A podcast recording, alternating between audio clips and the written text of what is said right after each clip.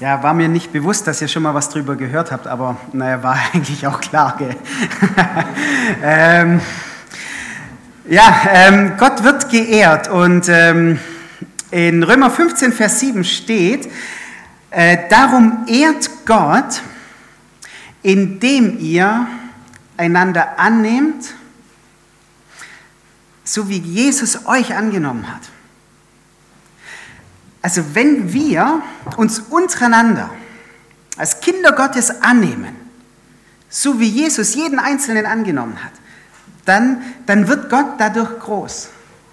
Gott wird geehrt dadurch, indem wir uns äh, gegenseitig annehmen. Ähm, wir werden heute nicht so sehr zur Praxis von diesem Annehmen kommen. Wir werden uns erstmal ähm, so Haltungen anschauen. Annahmen, die wir vielleicht haben, Einsichten, mit denen wir leben, die uns auf der einen Seite hindern, den anderen anzunehmen, und dann noch nach so ein paar Förderer schauen, die uns vielleicht in unserem Denken, in unserer Gesinnung helfen, den anderen so anzunehmen, wie Jesus uns angenommen hat. Äh, annehmen und aufnehmen ist in der Bibel ein, ein ganz großes Thema. Und der Erste, der annimmt, das ist Gott. Gott nimmt uns an. Und das möchten wir jetzt in, in dem ersten Schritt machen. Einfach mal schauen, wie hat Gott uns denn angenommen? Wie nimmt Gott denn uns auf? Und dann eben äh, noch ein bisschen entfalten, ähm, was gehört denn dazu, dass wir andere so annehmen können, wie Jesus äh, uns angenommen hat. Also wie hat Gott uns angenommen? Ich hatte in der Weihnachtszeit äh, ein bisschen mehr Zeit ähm, als sonst, äh, war viel, viel krank auch und so. Und dann habe ich mal wieder einen Film angeguckt, ähm, den habe ich vor längerem schon angeguckt und jetzt habe ich ihn nochmal angeguckt, ähm, Prinz von Persien.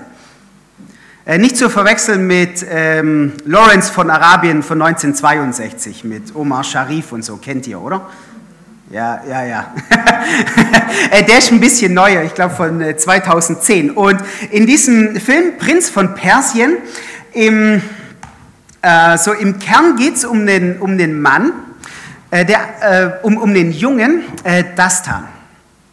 Und dieser Dastan, der war im Persien des 6. Jahrhunderts ähm, nach Christus, ähm, das war ein Straßenjunge. Der hat auf der Straße gelebt. Und durch irgendeine komische Verquickung kommt es dazu, dass der König von Persien, der Scharaman, diesen Straßenjungen in die königliche Familie aufnimmt. Ein Kerl von der Straße wird auf einmal ein Sohn des Königs. Er adoptiert ihn in seine Familie. Und während ich den, während ich den Film angeschaut habe, habe ich mir gedacht, ja warte mal, so was Ähnliches ist doch mit Gottes Kindern auch passiert, oder? Und dann fiel mir Epheser 2 ein. Ähm, ihr seid jetzt nicht länger Fremde, sondern ihr seid Bürger des Himmels. Ihr gehört zum Haus Gottes. Ihr gehört zu Gottes Familie. Und ähm, wie, wie kommt man in Gottes Familie? Wen nimmt Gott auf? Und das ist, ähm, das ist ganz einfach. Ähm, der Evangelist Johannes beantwortet diese Frage. Äh, ganz am Anfang von seinem Evangelium. Da schreibt er, Jesus kam in das Seine und die Seinen nahmen ihn nicht an. Also viele haben Jesus nicht aufgenommen. Aber jetzt kommt's, all denen jedoch, die ihn, also die Jesus aufnahmen und an seinen Namen glaubten, denen gab Gott das Recht, seine Kinder zu werden. Also wen nimmt Gott auf? Gott nimmt jeden auf, der Jesus aufnimmt, der Jesus Vertrauen schenkt, der seinen Worten Vertrauen schenkt. Jeder wird von Gott aufgenommen, der Jesus aufnimmt. Ähm, Jesus nimmt Menschen an und führt sie in die Gemeinschaft mit seinem himmlischen Vater. Das ist das Einzige. Und da kommt nichts dazu. Ähm, Nochmal, nimmt Gott Menschen auf, weil wir fehlerfrei sind? Nein, das ist nicht die Bedingung. Nimmt Gott uns auf, weil wir vielleicht im Blick auf ihn so, so einsichtig wären? Nein. Weil wir vielleicht im Blick auf Glaubensdinge so versiert sind? Nein. Weil wir so viele Dinge gut und richtig machen? Nein. Weil wir so einen tugendhaften Lebensstil nachweisen können? Nein. Die einzige Bedingung ist, Jesus aufzunehmen. Das ist alles. Da kommt nichts dazu, rein gar nichts. Da kommt gar nichts von unserer Seite dazu, was wir eventuell noch dazusetzen könnten, sondern Gott nimmt uns einfach auf, weil wir Jesus aufnehmen, weil wir ihm Vertrauen schenken. Es ist Gottes freier Entschluss.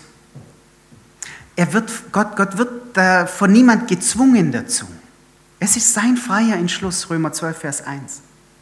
Es ist seine Liebe. Er will dich lieben, Römer 5, Vers 8. Es ist seine Treue, die ihn zu, zu dir hinzieht, Römer 3, Vers 3. Es ist seine Gnade, er will sich dir zuwenden, Römer 3, Vers 24. Es ist das, was er aus dir machen will, nicht das, was er in dir sieht. Römer 8, Vers 29. Er nimmt dich an, ohne Vorbedingung, ohne Vorurteile. Er knüpft seine Annahme nicht an irgendwelche Bedingungen äh, deinerseits. Er nimmt dich einfach an. So sieht Gottes Annahme aus. Wenn du Jesus annimmst, dann nimmt Gott dich an. Und jetzt schreibt Paulus in Römer 15, Vers 7, darum ehrt Gott, indem ihr einander annehmt, wie Christus euch angenommen hat.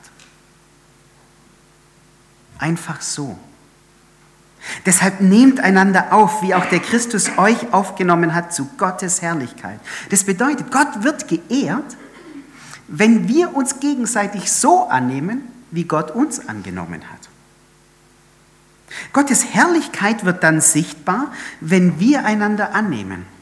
Wir ehren Gott damit, wenn wir uns gegenseitig so annehmen, wie Christus uns angenommen hat. Ähm, hm, was hindert uns denn manchmal, den anderen so anzunehmen, wie Jesus uns angenommen hat? Was könnte dich daran hindern, äh, einen Glaubensbruder, eine Glaubensschwester so anzunehmen, wie Jesus dich angenommen hat?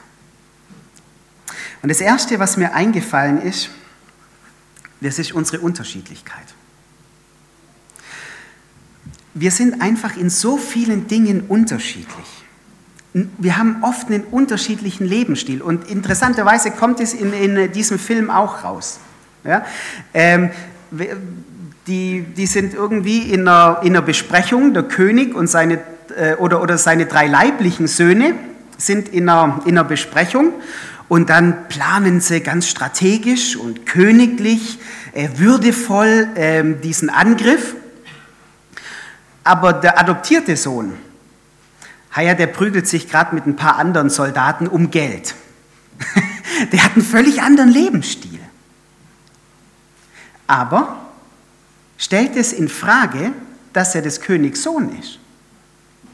Nein. Trotz dass er so unterschiedlich denkt in manchen Dingen, so unterschiedlich lebt in manchen Dingen, der stellt nicht in Frage, dass er ein königliches Kind ist, weil ihn der König angenommen hat. Ähm, und das ist ähm, diese vielen Unterschiedlichkeiten, die es gibt. Ähm, ist mir aufgefallen, das hindert uns manchmal daran, den anderen so anzunehmen, wie Jesus mich angenommen hat. Weil wir die Unterschiedlichkeiten in den Vordergrund stellen.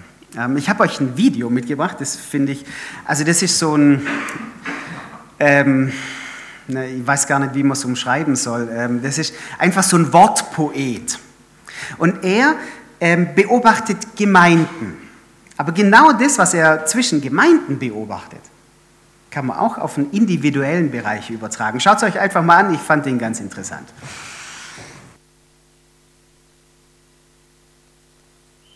Okay, weil ich habe so gedacht, wenn man jemanden trifft, ihn kennenlernt, mit ihm spricht und klar ist, dass er wie du auch Christ ist, ist die Frage, die folgt, oft offensichtlich. Eine Frage, die eigentlich harmlos und schlicht ist. Doch mir wird immer mehr klar, dass sie das nicht ist. Du gehörst zu Jesus, okay, bist du mit ihm unterwegs, schön und gut, doch ich würde gerne noch wissen, in welche Gemeinde oder Kirche du gehst. Und nicht, dass du mich falsch verstehst.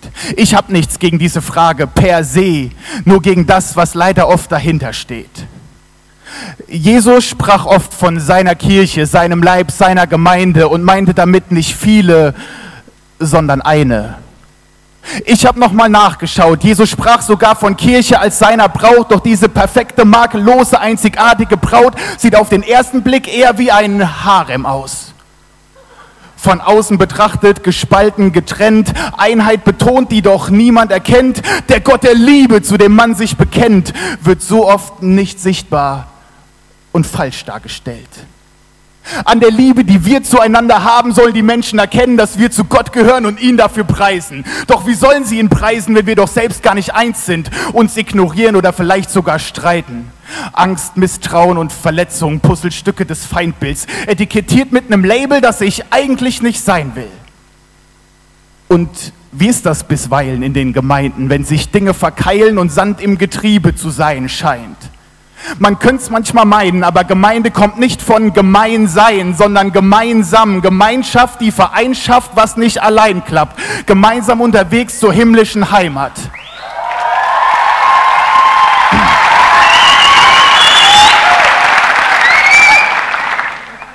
Und jetzt stehst du hier mit geschlossenen Augen und erhobenen Händen und singst, wie sehr du Gott liebst. Aber zwei Reihen hinter dir steht jemand, dem du nicht vergibst nicht vergeben willst, denn Vergebung hat diese Person nicht verdient. Und wie kannst du sagen, dass du Gott liebst, den du nicht siehst, und deinen Bruder verachten, der direkt vor dir steht? Und ich finde es unbequem, das anzusehen, diese Fragen anzugehen, will schon fast das Handtuch nehmen, Handtuch werfen, weil mein erhobener Zeigefinger dabei zuallererst auf mich zeigt.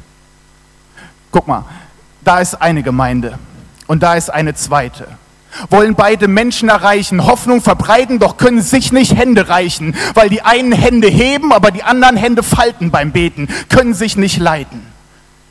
Und ich frage mal bescheiden, von wem lässt du dich leiten? Sicher nicht von seinem Geist.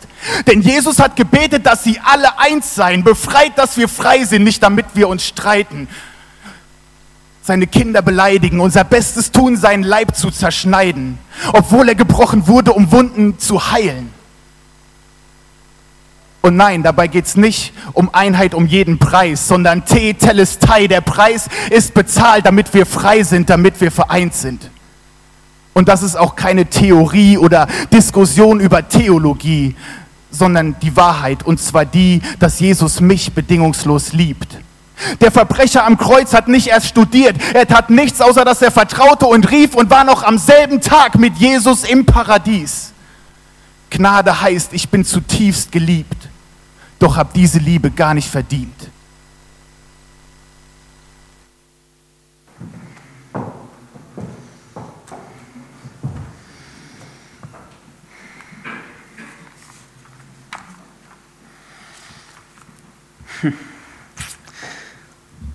So viel Unterschiedlichkeit. Ich, ich möchte mal eine Übung mit euch machen, okay?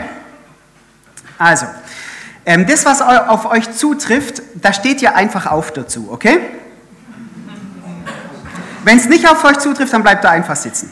Okay? Also, ähm, wer denkt, er ist männlich, bitte aufstehen.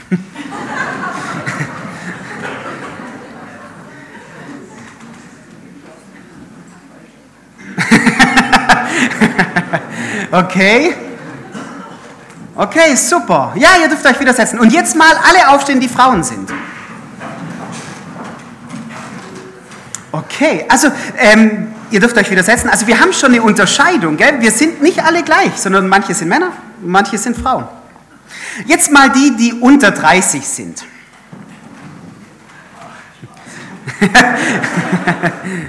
Okay, super. Jetzt die zwischen 30 und 60. Okay, super. Jetzt die knapp über 60. ja, da gibt es auch welche. Ja, super, schön. Also, ihr unterscheidet euch auch vom Alter her. Nicht nur vom Geschlecht, auch vom Alter. Jetzt mal alle Brillenträger. Okay. Okay, super, ihr dürft euch wieder setzen. Ähm, jetzt alle die, die schon Enkel haben. Enkel. Ja, alle die schon Oma und Opa sind. Ja, Samuel, du wartest noch ein bisschen. okay, okay, super, schön. Äh, vielleicht noch so zum, zum Freizeitverhalten. Wer schaut Fernsehen hauptsächlich ähm, für Information, also Nachrichten und Sport? Okay. Okay. Okay, super. Und jetzt die, die eher, wer wird Millionär oder so? Also so Shows. Ja, ruhig ehrlich, das macht nichts, das unterscheidet uns. Ja? Okay, super. Ähm, und, und glaubt mir, wenn wir jetzt nach theologischen Unterschieden fragen würden, oder wir würden nach äh, unterschiedlicher Leb äh, Glaubenspraxis fragen, wir würden uns genauso unterscheiden. Wir wären nicht alle gleich. Ich glaube nicht, dass jeder äh, die gleiche Gebetspraxis hat wie ich. Und ihr unterscheidet euch auch, wie ihr betet. Wir werden nicht jeden Bibelvers gleich verstehen. Wir werden Bibelverse unterschiedlich verstehen.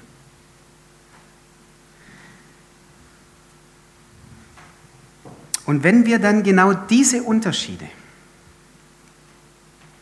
ganz oben anstellen, wenn wir sagen, nur weil du nicht so glaubst wie ich und weil du Glauben nicht nur so lebst wie ich, dann, dann hindert uns das, andere Gotteskinder äh, vorurteilsfrei anzunehmen, so wie Jesus uns angenommen hat. Wir sind unterschiedlich. Wäre wär auch schlimm, wenn alle so wären wie ich, oder? Ja, wäre ja Katastrophe. Ich meine, für mich wäre es nett, aber, aber hey, es ist ja super, dass wir so unterschiedlich sind, oder? Das Zweite ist, wenn wir einen falschen Maßstab ansetzen. Wenn wir sagen, andere Christen müssen so denken und glauben, leben wie ich, dann hindert uns das auch dran, andere Christen anzunehmen. Ähm, da gab es so eine englische Gräfin und die hat es nach ihrem Bekehrungserlebnis mit dem Glauben ziemlich genau genommen.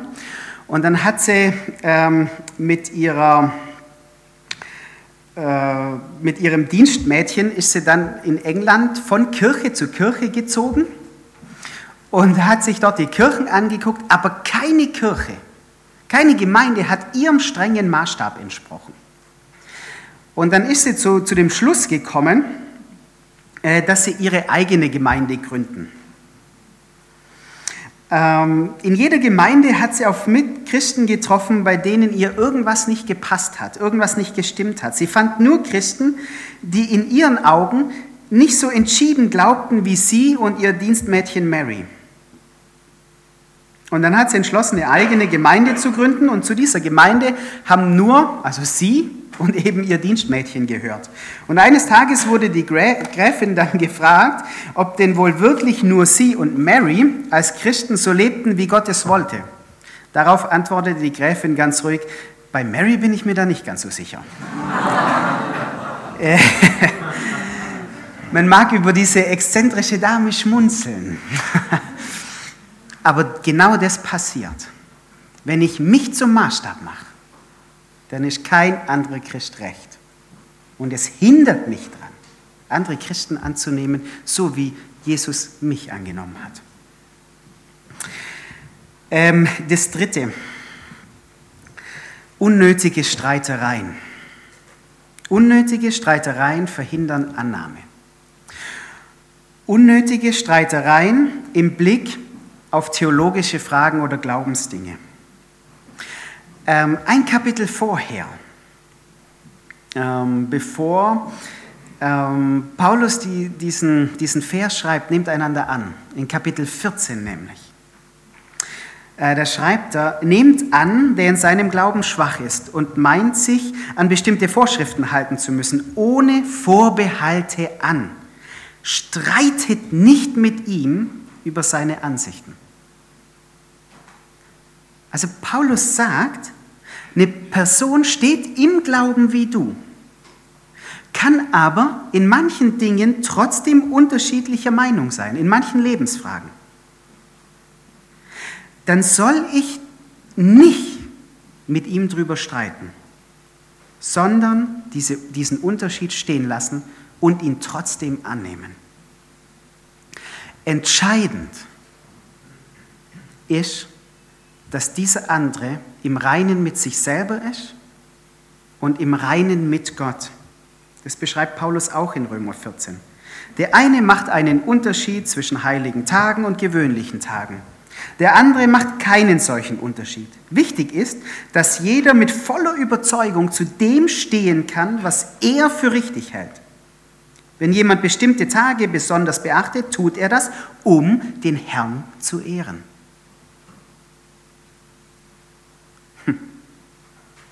Jeder soll zu dem stehen können, was er für richtig hält und mit sich und mit Gott im Reinen zu sein. Mit dem, was er tut, Gott ehren.